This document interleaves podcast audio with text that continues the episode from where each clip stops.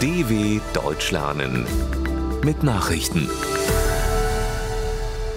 Mittwoch, 12. Oktober 2022, 9 Uhr in Deutschland.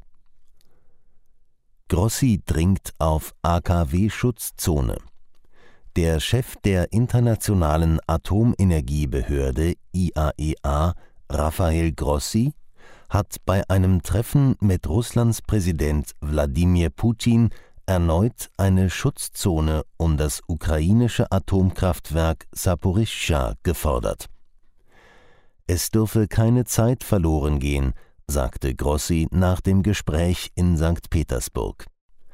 Die Lage um das seit Monaten von Russland besetzte AKW werde wegen der häufigen militärischen Angriffe immer gefährlicher.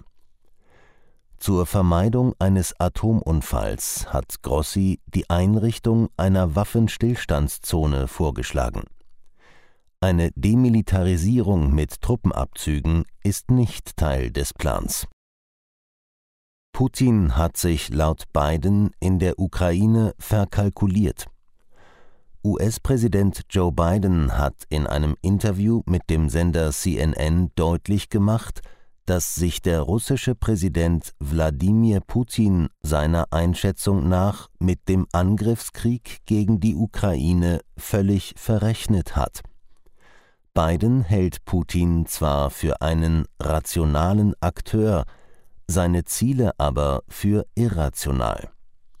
Putin sei fälschlicherweise davon ausgegangen, die Ukrainer würden sich einer russischen Invasion unterwerfen. Putin habe wohl gedacht, er würde in der Ukraine mit offenen Armen empfangen, so Biden weiter. Damit habe sich der Kreml-Chef aber völlig verkalkuliert. Neue US-Sanktionen gegen Taliban Angesichts der Unterdrückung von Frauen in Afghanistan haben die USA neue Sanktionen gegen die seit August 2021 herrschenden Taliban angekündigt. Außenminister Anthony Blinken erklärte in Washington, vorgesehen seien Einschränkungen bei der Visavergabe für die radikal-islamischen Taliban wie auch für andere Personen, die für die Unterdrückung von Frauen und Mädchen verantwortlich seien. Afghanistan sei seit einem Jahr das einzige Land der Welt, in dem Mädchen nach der sechsten Klasse systematisch von der Schule ausgeschlossen würden. Eine Besserung sei nicht in Sicht, so Blinken weiter. Israel und Libanon beenden Streit um Gasfelder.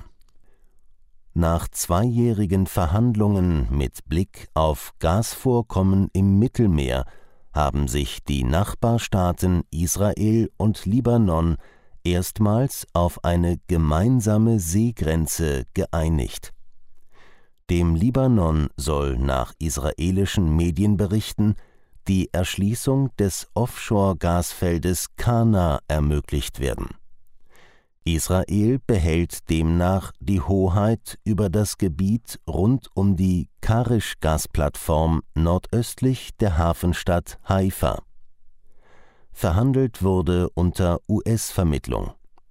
Offiziell sind beide Länder noch im Kriegszustand und sie unterhalten auch keine diplomatischen Beziehungen. Beide hoffen auf hohe Einnahmen für die Staatskasse aus der Gasförderung. Zahl der Toten in Venezuela steigt weiter an. Vier Tage nach dem verheerenden Erdrutsch in Venezuela ist die Zahl der Toten auf mindestens 43 gestiegen. Dies berichtete das venezolanische Fernsehen unter Berufung auf die Vizepräsidentin des südamerikanischen Landes, Delcy Rodriguez. Demnach werden in der Stadt Las Tejerias im nördlichen Bundesstaat Aragua noch mehr als 50 Menschen vermisst. Bei der Katastrophe wurden dort mehr als 300 Häuser zerstört, Schlamm bedeckt große Teile der gut 50.000 Einwohner zählenden Stadt. Heftiger Regen infolge des Tropensturms Julia hatte in Venezuela mehrere Flüsse zum Überlaufen gebracht. NASA bewertet Asteroidenablenkungsmanöver als Erfolg. Der NASA ist es erstmals gelungen, durch einen mit Absicht herbeigeführten Zusammenprall mit einer Raumsonde die Bewegungsrichtung eines Asteroiden erfolgreich zu verändern. Rund zwei Wochen nach dem Einschlag der DART-Sonde hätten Analysen ergeben, dass die Umlaufbahn von Dimorphos um einen weiteren Asteroiden nach der Kollision eine andere sei, teilte die US-Weltraumbehörde mit. Die NASA wollte mit dem Experiment herausfinden, ob es möglich ist, kleinere Himmelskörper umzulenken, um so die Erde vor Asteroideneinschlägen zu schützen.